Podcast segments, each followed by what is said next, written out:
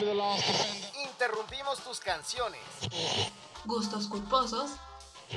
Playlist románticas. Canciones y perreo. Interrumpimos los capítulos de tu serie favorita. Tus stories de amigos en la playa. Videos de bailecitos. Todo para reproducir desde el librero, el podcast de librerías Gandhi. No se te ocurra reproducir otro podcast. Sigue leyendo, sigue escuchando.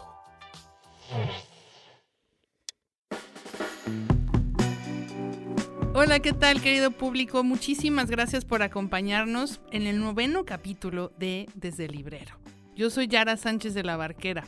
Y fíjense que este mes seguimos celebrando el Día del Niño, con eventos y sorpresas. Así que ingresen en gandhi.com.mx donde verán cuáles son los eventos y sorpresas que tenemos para los niños. Y en ese tenor vamos a platicar con Antonio Malpica. En Date Cuentos escucharemos la muerte de un funcionario de Anton Chekhov e intentaré entrevistar al gran sombrero seleccionador de Harry Potter. Comenzamos.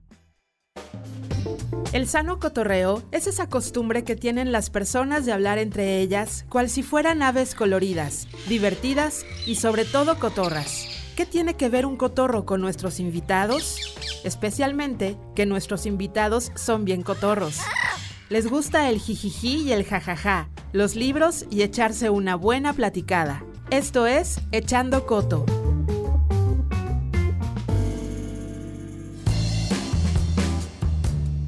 A continuación les quiero presentar con mucho cariño a Antonio Malpica, que es un notable escritor juvenil e infantil. Sus personajes son entrañables, tiene una habilidad para entrelazar la realidad con la fantasía y una sensibilidad para abordar problemas sociales complejos. Estudió la carrera de Ingeniería en Computación en la UNAM y su pasión por la música y las letras lo impulsaron a crear varios grupos musicales y la revista Simut, además de escribir y dirigir obras de teatro. Sus obras han sido galardonadas con premios como el de novela breve Rosario Castellanos, el Premio Nacional Manuel Herrera de Dramaturgia, el Premio Nacional de Obra de Teatro para Niños y el Premio Nacional de Novela Una Vuelta de Tuerca. También ha sido acreedor del Premio Gran Angular en tres ocasiones en los años 2003, 2005 y 2011, y el Norma de Literatura Infantil y Juvenil en el 2011. En 2015 se convirtió en el primer escritor mexicano en obtener el Premio Iberoamericano SM de Literatura Infantil y Juvenil. Ha publicado más de 50 libros, entre los que destacan la novela Más gordo el amor y los cinco volúmenes de la serie El libro de los héroes, que diera inicio con Siete esqueletos decapitados. A continuación, con ustedes, Antonio Malpica. Toñito, qué gusto que estés con nosotros. Me da muchísimo gusto que te hayas dejado convencer para que te robemos un ratito y echemos coto. Déjate cuento de qué va la dinámica. Necesito tres números que dirán tu futuro oscuro con nosotros y de ahí saldrán tres preguntas que espero tengas ganas de contestar. A ver, dame el primer número, por favor. A ver, tres. ¿Cómo convencerías a un niño adicto a TikTok de leer un libro? o sea, ¿cómo lo convencería a, mis hijos, no? Algo así. Pues fíjate que sí, trájeme a colación a mis hijos porque son muy tiktokeros, por lo menos el grande, si, si tiene el celular en la mano, está, está casi seguro tiktokeando. Y fíjate lo que yo he hecho con... Contando historias también. sí, exacto. De pronto el, asunto ahí es que es vertiginoso, ¿no? Y, y, hiper breve, pero pues sí, de pronto hay muchas historias también ahí. Y lo que yo he hecho con ellos o lo que hago cotidianamente, ¿no? Es eh, acercarle los libros que estoy leyendo o que he leído y con recomendación de, de primera línea, ¿no?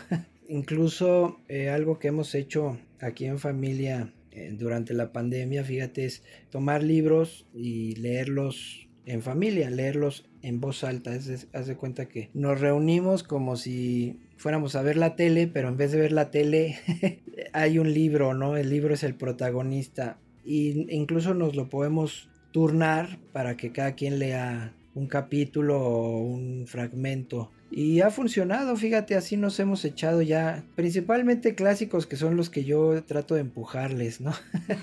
Porque siento que si no, los clásicos luego no tienen oportunidad. Y ha funcionado, ha funcionado no para quitarlos del TikTok, pero sí para, para que lean ellos solos a su ritmo y por propia decisión este, los libros que ellos mismos eligen, ¿no? Afortunadamente todos los libros de la casa, al menos los que son para niños y jóvenes, ya los leí yo, entonces ya nada más me preguntan, ¿no? Este, ¿qué tal está, papá? Ah, está bueno, trata de esto, etcétera, y pues ya se siguen, ¿no? Tienen a su librero exclusivo dedicado a ellos. Sí, Ándale, sí. Pero es- está bien eso, o sea, saben que tienen que convivir el mundo de las redes sociales sin quitarle lugar a, la literatura en casa. Exacto, sí, a lo mejor lo que sí habría que es, es bajarle un poco al vicio si de veras está muy, muy, muy fuerte, ¿no? Está muy, muy acendrado. Pero no, pues aquí además tienen a su mamá que, libro o no libro, los chicotea, ¿no? A ver, ya, venga el celular, ¿no? Venga la tableta, se acabó. Y aunque no se pongan a leer, pues bueno, ya, hasta ahí llegó el TikTok, ¿no? Dame uno más. Cinco. ¿A qué escritor o escritora para niños o juvenil admiras? ¿Vivo o muerto? Da igual, amigo. Si O quieres uno vivo y uno muerto. o varios. Ándale, qué bonito. Pues es que sí, eh, eh, admiro a varios, ¿no? Pero, por ejemplo, eh, vivos, admiro mucho, por ejemplo, a Jaime Alfonso Sandoval, a Marta Riva Palacio, a Mónica Broson, a Ana Romero, a Juan Carlos Quesada. Parece como de, de que, ay, sí se lo está inventando, pero no, de veras, como cada uno tiene su estilo, pues los leo con ese placer de a ver ahora con qué me van a sorprender, ¿no? Mm. hablando como de colegas nacionales. Por ejemplo, hay, hay una autora ecuatoriana que se llama María Fernanda Heredia, que también la admiro mucho. Tiene un estilo súper, súper humano y casi todos sus libros son así como de... te tocan mucho el corazón. Y bueno, pues también hablando ahora, por ejemplo, de los muertos, pues admiro mucho a Roald Dahl, ¿no? ¿Cómo no? Yo creo que es el, el autor de libros para niños que más he leído y que más disfruté con mis hijos, porque yo creo que, no te digo que se los leí todos, pero sí una muy buena dotación. Y los que no les leí, pues unos ya los leyeron ellos. Admiro también a, a Mijael Ende, por ejemplo, ¿no? Hablando de libros para niños y jóvenes, ¿no? Este, mi libro favorito de niños es eh, Peter Pan y Wendy, de J.M. Barry. Digo, admiro a mucha gente, incluso a muchos colegas que no mencioné, ¿no? Pero ahorita dije a los que me, me vinieron a la mente, incluso a mi hermano Javier también, pero aunque suene nepotista, pero Pero se vale. se vale, sí, sí, sí, la verdad, este, el mundo de la LIG tiene mucho eso, fíjate, como que, como que hay un- un muy, una, una compenetración de amigos muy, muy fuerte, muy poderosa ahí. Y al leer a tus colegas descubres muchas cosas que no están en tus libros y eso ya te hace sentir mucha admiración por esa gente. ¿no? Dame un último número, porfa. Dos. Te acaban de dar un millón de dólares de beca para escribir un libro. ¿Cuál es la historia que contarías? Ay, qué padre. Ah, Seguro me aviento una saga. Estoy segurísimo que haría una saga. Con esa, con esa lana y con esa cancha de te puedes equivocar todo lo que quieras. Claro. Escribiría una saga, sí, seguro. Y ambiciosa, ¿no? Así de tipo el Señor de los Anillos, así de voy a inventarme mi propio universo y mi propio lenguaje. Ay, qué padre. Sí, yo creo que sí. Con esa cancha para escribir, sí, seguro que haría algo así, todo estrambótico, fantasioso. Con unas ilustraciones así perrísimas. Claro, claro, sí, sí. Si alguien nos está escuchando y tiene ese millón. Exactamente. O sea, yo misma te voy a empezar un GoFundMe para... Pero sí tiene que ser el millón, si no, qué chiste. Sí, mínimo No. un millón. Toño, te juntamos 10 mil dólares, ¿cómo ves? Ahí, Medio ahí está su libro. saga. Ahí, sí, ahí, ahí está su albumcito. de, de, de ocho páginas.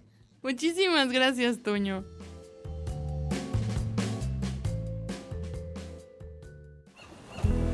W, W, W. Punto. Gandhi. Punto. Com. Punto. M. X. Encuentra todo el romance y los libros que quieras en gandhi.com.mx. Pide ya y recuerda que el envío es gratis siempre. Amiga, si ya te diste cuenta, ahora toca darte a Virginia Woolf, a Monterroso, a José Agustín, a Clarice Lispector. Amiga, amigo, date cuentos.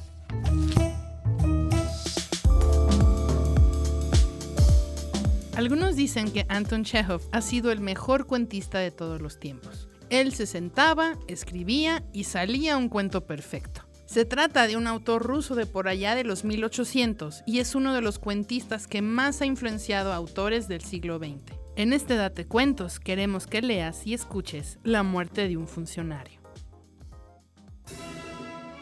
El valiente alguacil Iván Dmitrievich Chervyakov estaba en la segunda fila de butacas y veía a través de los binoculares la obra de las campanas de Corneville. Miraba y se sentía feliz cuando, de repente, en los cuentos ocurre muy a menudo el de repente. Los autores tienen razón, la vida está llena de improvisos. De repente su cara se apretó, guiñó los ojos, su respiración se detuvo, apartó los binoculares de los ojos, bajó la cabeza y... ¿Estornudó? Como usted sabe, estornudar no está prohibido para nadie. Todos estornudan. Entonces a Chervyakov no le importó mucho. Secó su cara con el pañuelo y miró alrededor para ver si había molestado a alguien con su estornudo. Pero entonces no tuvo más remedio que sentir algo de pena. Vio que un viejito sentado en la primera fila delante de él se limpiaba cuidadosamente el cuello y la cabeza calva con su guante mientras murmuraba algo. Chervyakov reconoció que ese viejito era el consejero del Estado Brishalov, quien servía al Ministerio de Comunicaciones. Probablemente lo salpiqué. No es mi jefe, pero de todos modos creo que me tengo que disculpar. Le ofrezco mis disculpas, Su Excelencia. Lo salpiqué con mi estornudo. Y no es nada, y no es nada. Por amor de Dios, es que yo... Yo no me lo esperaba. ¡Shh! Déjeme escuchar. Chervyakov, avergonzado, sonrió ingenuamente y fijó su mirada en la escena. Miraba, pero no sentía ya la misma felicidad. Estaba molesto e intranquilo. En el intermedio de la obra, se acercó a Brishalov. Muerto de pena, murmuró otra vez. Excelencia, lo salpiqué. Por favor, perdóneme. Fue sin querer. No siga usted. Lo he olvidado. Y usted vuelve a lo mismo. Lo ha olvidado. Pero en los ojos se ve la molestia. No quiere ni hablarme. Hay que explicarle que fue involuntariamente, que es la ley de la naturaleza. Si no, pensará que lo hice a propósito, que escupí. Si no lo piensa ahora, lo puede pensar algún día. Al volver a casa, Chervyakov le contó a su mujer lo sucedido. Su esposa tomó el acontecimiento con ligereza. Desde luego, ella se asustó, pero cuando supo que Brishalov no era su jefe, se calmó y dijo: Lo mejor es que vayas a presentarle tus disculpas. Si no, puede pensar que no conoces los modales. Precisamente, yo le pedí perdón, pero lo tomó de un modo muy extraño. No dijo ni una palabra razonable, aunque ni hubo tiempo para eso. Al día siguiente, Chervyakov vistió su nuevo uniforme, se cortó el pelo y se fue a casa de Brishalov a disculparse otra vez. Entrando en la sala de espera, vio a muchos solicitantes y al propio consejero que personalmente recibía las peticiones. Después de haber interrogado a varios de los visitantes, se acercó a Chervyakov. Usted recordará, Excelencia, que ayer en el Teatro de la Arcadia yo estornudé y lo salpiqué sin querer. Perdóneme. ¡Qué tontería! Esto es increíble. ¿Pero qué es lo que quiere usted? Dijo eso el consejero y se volteó hacia otra persona. No quiere hablarme. Es señal de que está enfadado. Esto no puede quedar así. Tengo que explicarle de alguna manera. Cuando el general acabó su recepción y pasó a su gabinete, Chervyakov se adelantó otra vez y balbuceó. Eh, excelencia, me atrevo a molestarle otra vez. Me arrepiento mucho. No lo hice adrede. Bueno, pero ¿qué? ¿Usted se burla de mí? ¿Eso hace? Y con esas palabras, Brishalov desapareció detrás de la puerta. Después, Cherviakov pensó completamente aturdido. ¿Burlarme yo? ¿Dónde está la burla? Si lo toma así, no pediré más disculpas a ese señor. Que el demonio se lo lleve. Le escribiré una carta, pero yo mismo no iré más. Juro que no iré a su casa. Regresó a su hogar, pero, a pesar de su decisión, no le escribió carta alguna al consejero. Por más que lo pensaba, no lograba redactarla a su satisfacción. Y al otro día decidió que tenía que ir personalmente a darle explicaciones. Ayer vine a molestarlo. No quise burlarme como usted lo supuso. Me disculpé porque estornudé y lo salpiqué. De verdad, no fue burla. Y además, eh, ¿qué derecho tengo yo a burlarme de usted? Si nos vamos a burlar todos los unos de los otros, no habrá ningún respeto. No habrá... ¡Fuera de aquí! ¡Largo! ¿Qué significa eso? ¡Fuera! ¡Te digo que te vayas! Cherviakov sintió como si en el vientre algo se le estremeciera. Sin ver ni entender, retrocedió hasta la puerta, salió a la calle y volvió lentamente a su casa. Entrando, pasó a su cuarto, se acostó en el sofá sin quitarse el uniforme y murió.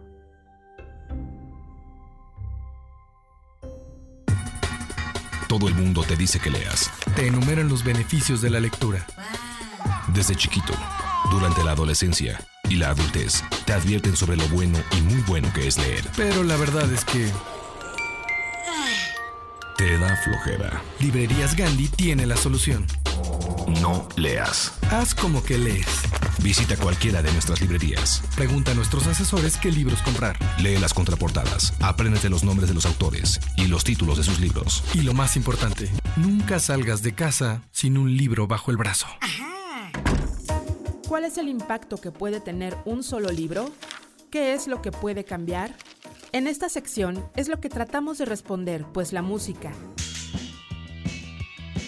el cine, First rule of Fight Club is you do not talk about Fight Club. movimientos sociales, La marcha del millón de máscaras que se hizo en varias ciudades del mundo fue organizada por este grupo internacional de activistas anónimos. En ocasiones las letras son tan poderosas que el libro no las puede contener. Algunas obras llegan a tener tanta potencia en nuestras vidas que las cambian. En esta sección escucharemos cómo a partir de ciertos libros la vida de las personas y el mundo cambió para siempre. Escucharás cómo cambió la vida a partir de los libros. Esto es La vida después de... No es de extrañar que actualmente las sagas literarias han producido una indudable influencia en las nuevas generaciones de lectores y también de escritores. Han revitalizado el interés editorial, así como el cine y la televisión, y son el punto de origen de lo que hoy conocemos como sagas o universos cinematográficos inspirando a jóvenes lectores a pasar horas detrás de un libro, con la emoción de empezar el siguiente tomo, construyéndoles un hábito que se mostraba difícil en un tiempo enajenado por los medios electrónicos. ¿Quién puede negar entonces la importancia de Harry Potter como el detonante de nuevos aficionados a la lectura? You're a wizard, Harry. I'm a what? A wizard. And a thumping good one, I'd wager, once you trade up a little. No, you've made a mistake. I mean, I can't be a, a, a wizard.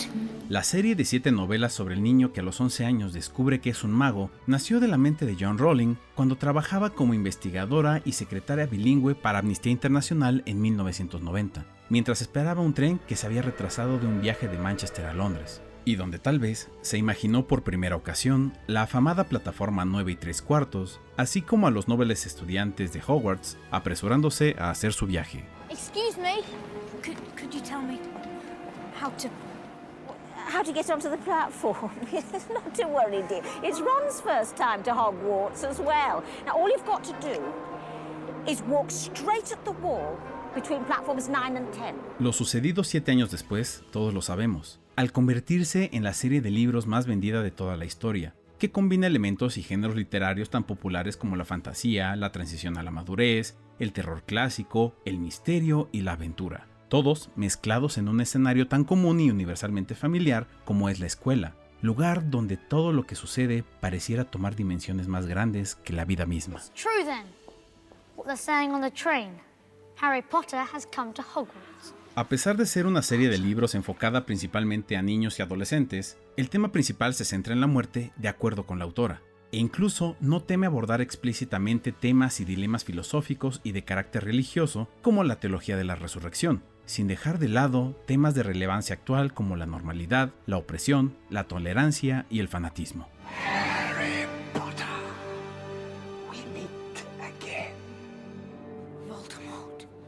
La misma autora señaló que el significado moral de su obra es deslumbrantemente obvio, ya que la clave para ella es la elección entre lo correcto y lo fácil, ya que así inician las tiranías, con gente apática que toma el camino fácil y que de repente se encuentra a sí misma metida en serios problemas.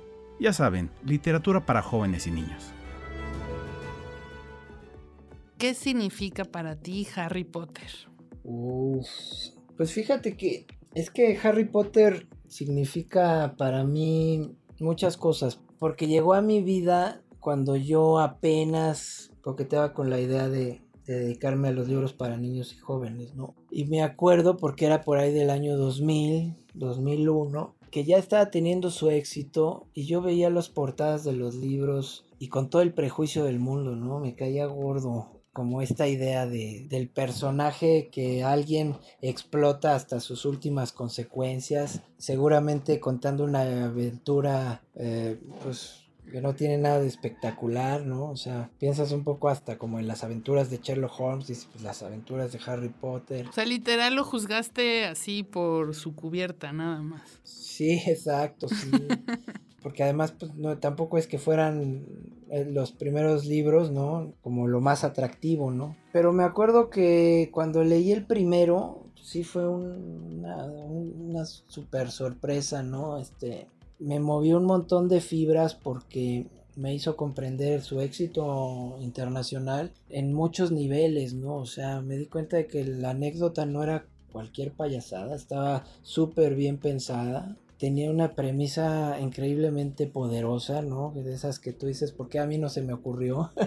¿No? Una, escuela de magia y hechicería, hubieras podido hacer mil cosas, porque el universo de Harry Potter tiene esa cancha, ¿no? Infinita. Cualquier cosa que se te ocurra se puede resolver con magia, entonces bueno. Pero está muy bien resuelto, ¿no? Eh, sí tiene ahí algo, a lo mejor algunos detalles, los que leímos como con cierta lupa los libros, eh, nos dimos cuenta de algunas cositas que tal vez sí te hacían este, preguntarte por qué no hicieron esto, por qué no hicieron lo otro pero en general está muy bien sustentado, ¿no? Mm, como que dame un ejemplo. Pues por ejemplo la poción de la suerte, ¿no? O sea, de pronto dices, pues es como para que lo hubieran producido por litros, ¿no? Y entonces ya en la batalla final, pues, ¿no?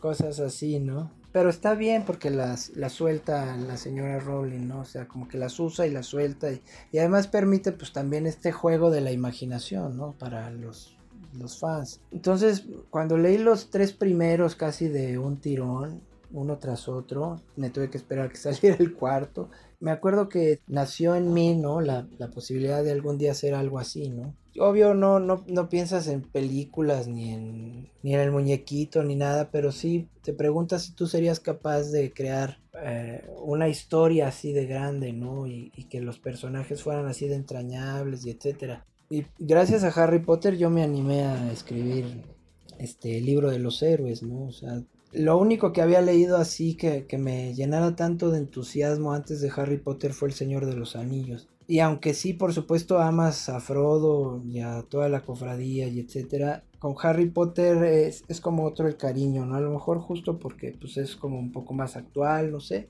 Pero la verdad es que si tuviera yo como que rendir como cierto honor a, alguien que me metió en, el mundo de las sagas, que en realidad, bueno, pues nada más tengo una, ¿no? Pero es, a Harry Potter, ¿no? Y a, J.K. Rowling, o sea, le, le concedo todo el éxito que, ha tenido, porque la verdad es que sí, sí considero que son libros muy bien escritos y, y, lo que hizo por la lectura a nivel eh, mundial fue algo que, pues prácticamente irrepetible, ¿no? No ha, no ha existido desde que ella terminó, ¿no? La saga, ni ella misma ha podido eh, otra vez conseguir el fenómeno, ¿no? Claro. Ni nadie, ¿no? La verdad, o sea, vienen otros libros y te entusiasman otras sagas y también, pero lo que se consiguió con esa obra, ¿no? Porque pues, finalmente son siete libros, pero es una sola obra. Pues eso sí ha sido irrepetible yo creo que así vamos a estar un buen rato, ¿no? Entonces, pues la verdad sí le tengo muchísimo cariño a mi Harry.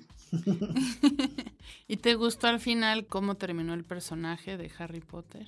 Sí, yo creo que sí, porque siempre, incluso te soy sincero, como que coqueteas con la, con la idea como autor, ¿no? De que los personajes trágicos pues tienen que terminar trágicamente, ¿no? Y yo creo que, yo creo que no, yo creo que de pronto sí, sí quieres eso para, para alguien que existe tanto durante tantas páginas y tantos años, que tenga una vida, ¿no?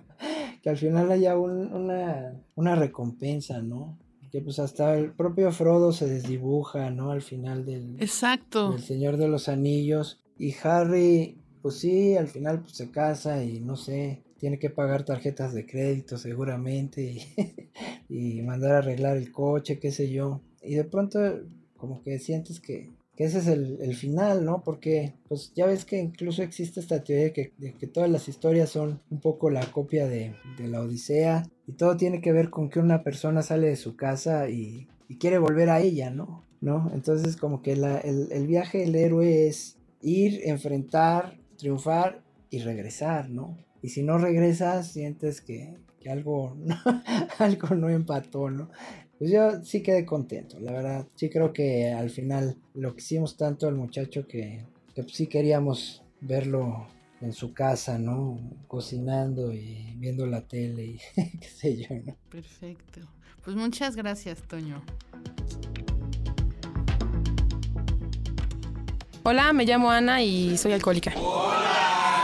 Desde que dejé de tomar me siento así como así. Pero eh, no. Este, o sea, es, sí, es como si no. Bien, bien, ¿Sí? bien. Leer incrementa tu vocabulario. Librerías Gandhi. En exclusiva, para el podcast de Librerías Gandhi, tenemos a los personajes que ya leíste, pero que hoy podrás escuchar responder a nuestras preguntas en Meta Entrevista de Personajes Literarios, donde la realidad quiere superar a la ficción. Hola a todos, me da muchísimo gusto que nos acompañen en esta ocasión para viajar a un castillo. ¿El castillo de Chapultepec? ¿El castillo vagabundo? Ay, ninguno de esos castillos, queridísima y parlanchina producción. Vamos a viajar al castillo de Hogwarts. ¿Y quién te va a pagar el híjole, es que con mucho gusto te contesto, querido productor. Hoy en día sale muy barato viajar a este lugar gracias a los polvos Flu. Estos polvos los avientas y tras, apareces en un sitio mágico. Voy a tomar un puño de este polvo y lo voy a aventar a la Red Flu.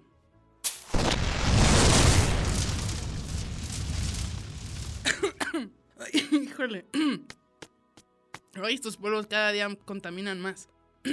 Hola, a ver, vengo a hacer una entrevista con el sombrero seleccionador. Ah, otro mogul. Oye, ¿no tienes que entrar al intranet? ¿O ir al Face? Ustedes y sus teléfonos. ¡Ay, qué grosero usted, señor Nomo! De hecho, en el mundo mágico todos son unos groseros. Pues el sombrero será más grosero con usted. ¡Ay, no, de verdad! ¿Acaso le hablé en idioma élfico? ¿O qué no me oyó? ¡Ay, Nomo pelado! Está bien, ya lo escuché. ¡Ay! ¡Ahí viene el sombrero seleccionador! oh, Yara. Pasa. Te estaba esperando. Toma asiento. ¿Se te ofrece una tacita de té? O tal vez algo un poco más fuerte. Una cervecita de mantequilla. O solo que vengas con hambre y quieras un sándwich sin corteza mágica. Ya en el último de los casos, una prueba PCR. Súper grosero, pero se ve que eres muy chido. es que fui a terapia de control de furia después de estar gritando durante más de 800 años. ¡Gryffindor! ¡Ravenclaw! ¡Slytherin! pues uno se pone a pensar si así es como quiere ser recordado en vida. Ay, ya veo. eh, Yara, ¿Quieres que comencemos con la entrevista? Ay, sombrero, espéreme, me pone nerviosa. A ver, espérame, aquí traigo las preguntas. Las Eh, eh, creo que debías venir mejor preparada, Yara. Ay, no, no, no, aquí están, ya. Es que tengo una bolsa muy grande porque pues tenía que viajar. Espéreme tantito, no. Estupendo. Ay, no. Espere, cálmese, cálmese. Póngase ahí en su lugarcito, muy bien sentadito. A ver. Esta es mi lista de pendientes de home office de esta semana. Bueno, esto no importa, podemos improvisar la entrevista. No pasa nada, soy una entrevistadora súper profesional. Ya, podemos comenzar. Eh, pero soy una de las figuras más importantes del mundo de la magia. Soy quien mandó a Harry Potter a Gryffindor y a Voldemort a Slytherin. Merezco un poco más de respeto. Ay, sombrerito, no te preocupes. Soy una super mega profesional. Además, creo que ya encontré las preguntas, ¿ya ve? ¿Me dijiste sombrerito? Ay, perdón, señor sombrero seleccionador. Aquí va la primera pregunta. Si fuera un sombrero sin ninguna clase de magia, ¿qué sombrero sería? Pe- pero qué clase de pregunta es esa. Es muy poco seria, señorita Yara. Bueno, es que me las hicieron los de la agencia. A ver, espérame, deje saco otra. ¿Quién crees que sea el mejor piloto de la galaxia? Ay, no, no, no, espera, no me hagas esa cara. Esa pregunta es para otra meta entrevista. Ah, mi, manejo de ira y buenos modales se está viendo comprometido, Yara. Ay, ya, perdón, perdón. A ver, espera. Respiremos hondo. No se enoje, señor sombrero. ¿Cree que podamos reagendar esta meta entrevista? ¡Suficiente! Soy el sombrero seleccionador y decreto para ti, Yara. Las mazmorras del castillo. ¡Que vayas a Azkaban! Y un castigo por los dementores. Ay, y sus cursos de meditación y relajación. ¡Largo de aquí! Ay, ya me voy, pero antes, espérame, espérame. Creo que se debería de tranquilizar. Cuenta hasta 10. Vamos a, a respirar juntos. Ok, te haré caso solo porque ya pagué las terapias de control de furia. Diez, nueve. Ay, qué genio tienen en el mundo mágico. Eh, oye, ¿No, no conocen la valeriana o el CBD? Tres, dos, uno. Listo. Bueno, pues agendamos lo antes posible, Yara. Yo puedo el lunes de la otra semana. Ay, señor Tú sombrero. dime si te agrada. Háganse para allá, espéreme. Pero déjeme checo mi agenda. ¿Qué cree? Es que voy a entrevistar al sombrero del mago Merlín. ¡El sombrero de Merlín! ¡Ah, Ay, ya suficiente! sé, me voy a enojar. Ay, ya. Vámonos de aquí. No me pagan suficiente por esto, de verdad, ya. Gracias por escucharnos. Y va a quedar de la patada esto. Nos oímos otra vez en la siguiente meta entrevista. Señor, cálmese, señor sombrero. Tómate un té de tila.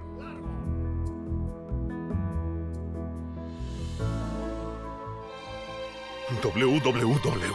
Punto. Gandhi. Punto. Com. Punto. MX. Encuentra todos los dramas y libros que quieras en ganti.com.mx. Pide ya y recuerda que el envío es gratis siempre. Imágenes. Figuras retóricas. Sonidos. Compases. Temas recurrentes. ¿Cuál es la idea preponderante en la cabeza de Antonio Malpica? ¿Cuál es su leitmotiv?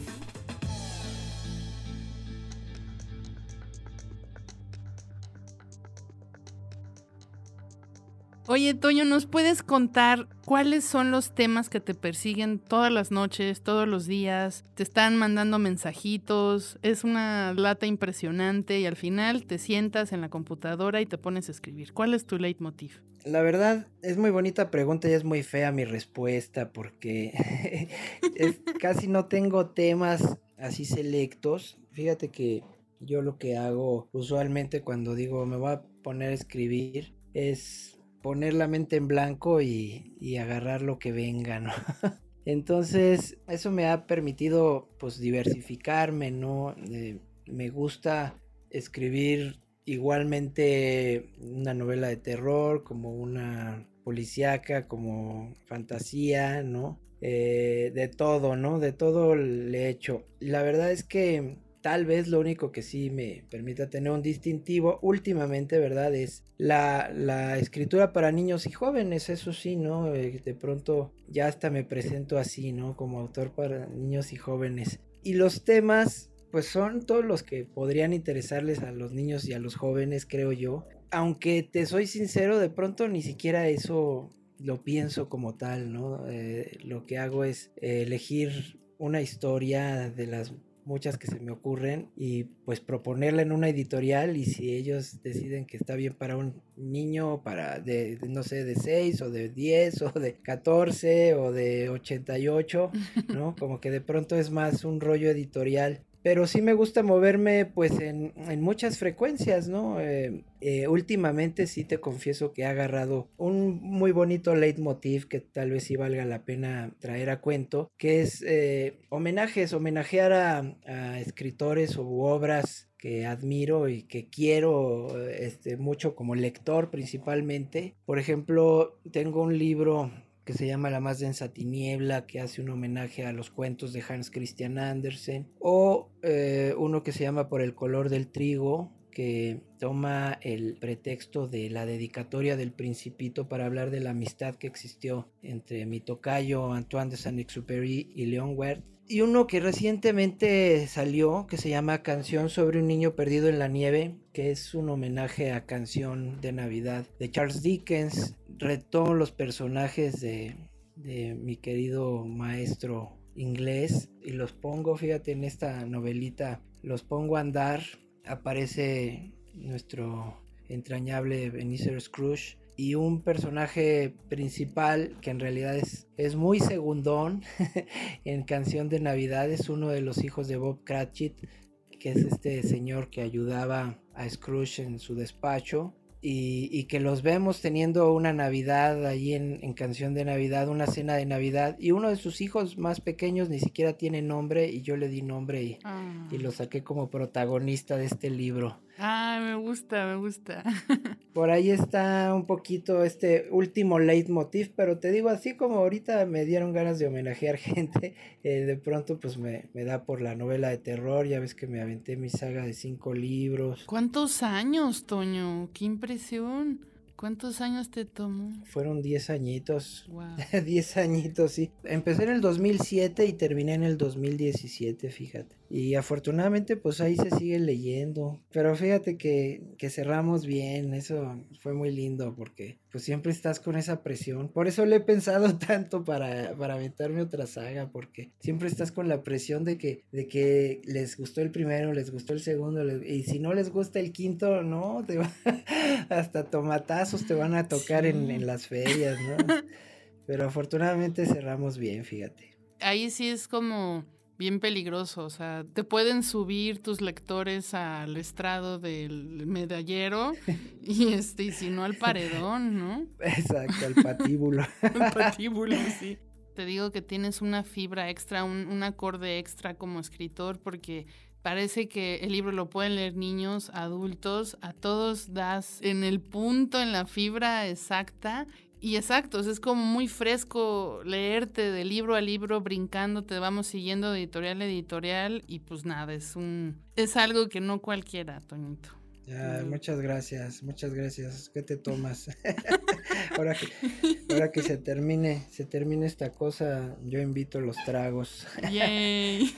eh, no, muchas gracias. Pues sí, fíjate que la idea justo es pues escribir como para todo público, ya como que ya la la, la, gran cofradía de, de, autores de LIG, de supuesta LIG, literatura infantil y juvenil, cada vez nos damos más cuenta que en realidad escribimos para todo público, porque pues nosotros somos la viva prueba, pues nos leemos entre nosotros y no nos leemos pues para ver qué está haciendo el otro, ¿no? Así como para ver qué le critico en su libro, sino o pues sí nos Sí, no, nos disfrutamos bastante y eso va desde los libros para chiquitos hasta las novelas gordotas, ¿no? Entonces, pues sí, yo creo que va más por ahí. Le atinaste, mi querida Yara. Es, es, Ay, el chiste es escribir para niños de, de 5 a 95.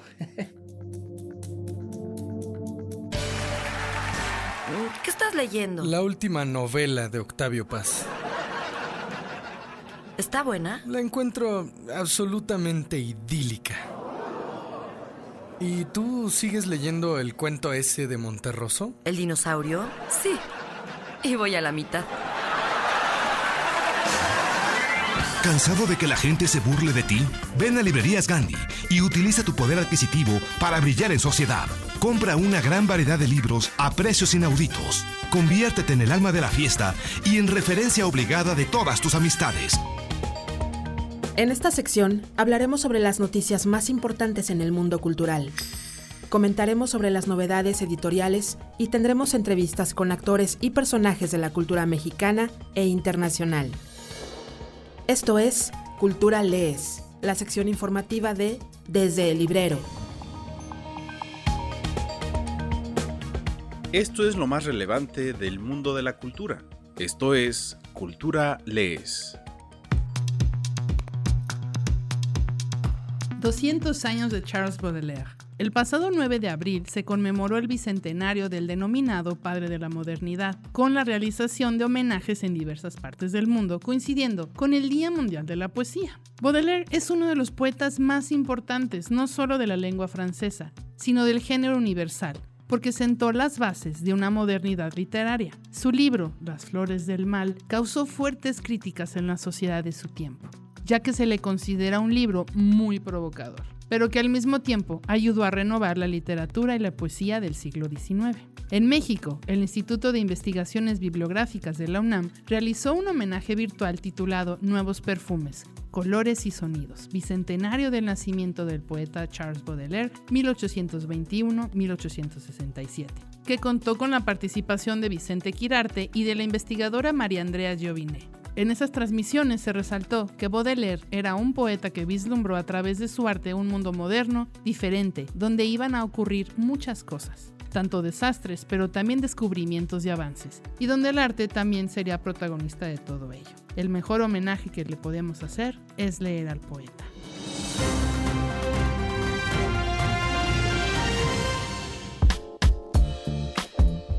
Lifetime Movies y Gandhi presentan el ciclo de películas basadas en libros.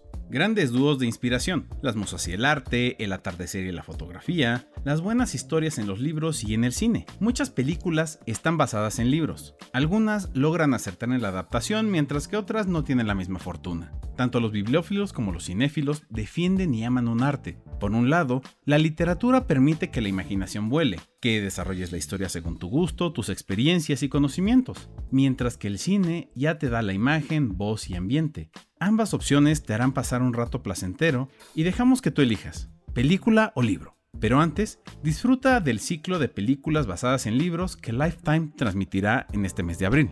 Películas que van desde biografías de autores como Mary Shelley o sagas literarias como las de B.C. Andrews hasta la adaptación de la novela La librería de Penelope Fitzgerald realizada por Isabel Coixet, entre otras, forman parte de la cartelera que desde el 17 al 24 de abril serán transmitidas por el canal Lifetime Movies y que Librerías Gandhi tiene el gusto de presentar. Esto es un buen pretexto para preparar las palomitas, acomodarse en el sillón y disfrutar un poco del cine. Consulta los horarios en la nota de máscultura.mx.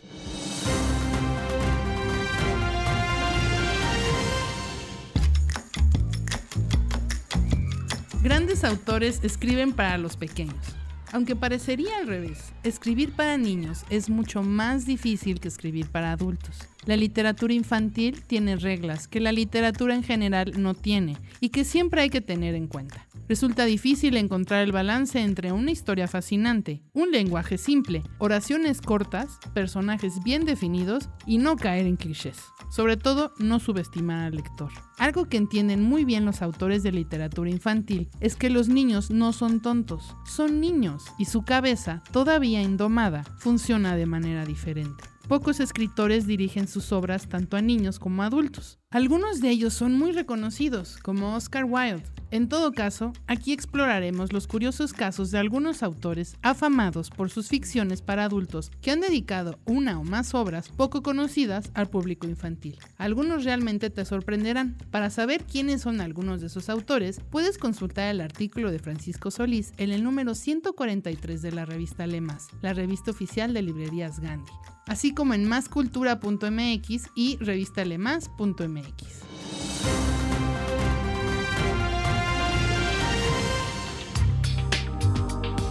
Y Manuel Canellada conversó con José Luis Trueba acerca de su libro Fantasmas de Oriente. Al principio yo iba juntando este material, este conocimiento, platicaba con descendientes de, de chinos, que los hay muchísimos, que por desgracia todavía en el presente lo confesaban en un susurro, ¿no? Así como con una cierta vergüenza, temor. Es terrible, pero no sabía muy bien qué hacer con ello. Pensaba en una novela histórica, pero el adjetivo histórico me daba un cierto temor, eh, no me sentía como capaz de hacer una novela histórica, tenía algunos apuntes, esbozos, algunos capítulos desarrollados, iba pasando el tiempo, ahí estaba, hasta que de pronto se me ocurre que la novela podría ser contada desde el presente, teniendo en cuenta esto, teniendo en cuenta el enorme silencio que pesa sobre este episodio trágico, ¿no? Y cómo, cómo hay un desconocimiento total. Y la premisa de la novela es un poco disparatada, el personaje mismo es muy descabellado, muy disparatado. Es un descendiente de chinos que decide en la actualidad hacer un reclamo público y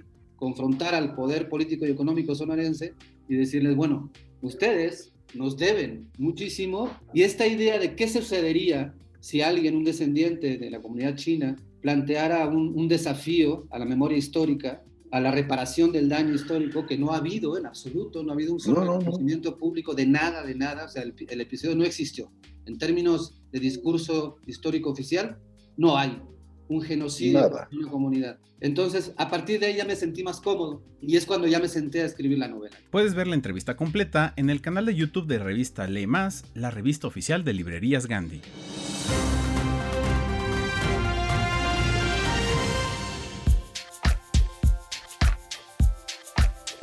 Estas son algunas recomendaciones que pueden encontrar en nuestras mesas de novedades editoriales y en gandhi.com.mx. Colección Gabriel García Márquez, Editorial Diana. Este 17 de abril se conmemoró el séptimo aniversario luctuoso de Gabriel García Márquez, el escritor y periodista colombiano que dejara una obra extensa e imprescindible para entender la literatura contemporánea. Distinguido por sus creaciones dentro del realismo mágico, Premio Nobel de Literatura 1982, ha marcado con sus historias la vida de miles de personas alrededor del mundo y ha sido traducido a decenas de idiomas. Ejemplos van desde El amor en los tiempos del cólera, donde el Nobel de Literatura narra la vida de Fermina Daza y Florentino Ariza, entre los territorios del mito y la leyenda, o Cuentos Ilustrados, que es un libro lleno de personajes inolvidables que presentan un mundo familiar y extraordinario, acompañado por los dibujos de Carmen Solé Vendrell. También El escándalo del siglo, que es una antología que rinde homenaje a la obra periodística de Gabriel García Márquez, donde disolvió las fronteras entre el periodismo y la literatura, y por supuesto, la saga de la familia Buendía y su maldición en 100 años de soledad. Cuatro extraordinarios pretextos para recordar la obra del gran Gabo. Acid for the Children, en Editorial Planeta. Flea, bajista y cofundador de los Red Hot Chili Peppers, debuta como escritor, mostrando una poderosa voz literaria cuya prosa es ingeniosa e impredecible. Acid for the Children es la autobiografía de los primeros 20 años de vida del músico, en la que muestra su lado vulnerable. Esta obra es, por un lado, una historia tierna sobre crecer y convertirse en adulto, y por el otro, una estridente carta de amor al poder de la música. Las memorias de su infancia y juventud no son solo un relato de los hechos, sino un profundo análisis sobre las adversidades en su vida, como el consumo excesivo de drogas y la falta de arraigo familiar que llevaron a Flea a buscar amor en las caras de las personas que veía en la calle. Así pues, como un ejercicio de catarsis, el bajista también presenta en esta obra algunos versos que asoman una poética del caos y la espiritualidad. Flea es considerado como uno de los 10 bajistas más importantes del mundo, colaborando con otras agrupaciones, además de su banda, y también ha participado como actor en diversas películas. El Invencible, por Bucket. El hombre no se ha elevado aún al pináculo que cree haber alcanzado. No ha merecido aún acceder a la posición presuntamente llamada cosmocéntrica. Esa idea, acariciada desde la antigüedad, que no consiste solo en buscar criaturas semejantes al hombre y en aprender a comprenderlas, sino más bien en abstenerse de interferir en todo aquello que no concierne al hombre, en todo cuanto es ajeno, es de lo que habla El Invencible, novela del escritor de ciencia ficción Stanislav Lem. Publicada originalmente en 1964, esta novela es notoria por ser una de las primeras en utilizar las ideas de nanobots, inteligencia de enjambres y evolución artificial. Stanislav Lem nació en 1921 en la ciudad polaca de Lvov y fue autor de casi una treintena de libros, que han sido traducidos a cerca de 40 idiomas y han vendido más de 27 millones de ejemplares. Entre su producción cabe destacar, además del Invencible, La fiebre de Leno, La investigación, Fiasco y Siberiada. Lem, además, no solo es reconocido como un extraordinario escritor de ciencia ficción, sino también como un virtuoso literato, filósofo y humanista. The Patch Mode, en editorial Taschen. The Patch Mode de Anton Corbin es la historia ilustrada y detallada de cómo el imaginario atemporal y la estética épica, pero a la vez honesta de Corbin, han ayudado a cimentar la reputación de Patch Mode como una de las bandas de culto más importantes del mundo. Esta edición de coleccionista presenta más de 500 fotografías, algunas de ellas inéditas, procedentes de los extensos archivos de Corbin. Incluye retratos formales e informales tomados en lugares como Madrid, Hamburgo, el desierto de California, Praga, Marrakech, e imágenes espontáneas y sorprendentes de conciertos de todas sus giras desde 1988. Este libro es un testimonio de la profundidad y la extensión de esa grandeza, una celebración de una de las colaboraciones más creativas y duraderas de la historia del rock.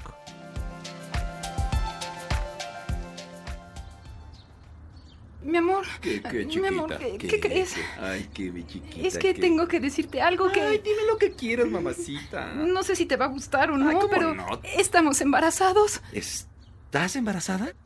Terror. Libros de todos los géneros y corrientes. En librerías Gandhi. Muchas gracias por acompañarnos. De verdad, esperamos se hayan antojado de más lecturas para enriquecer su librero y deseamos que nos acompañen en el siguiente capítulo donde vamos a platicar con Armadelia Murillo. Hasta pronto. Gracias por escuchar. Te esperamos en el siguiente capítulo de Desde el Librero. Sigue leyendo, sigue escuchando.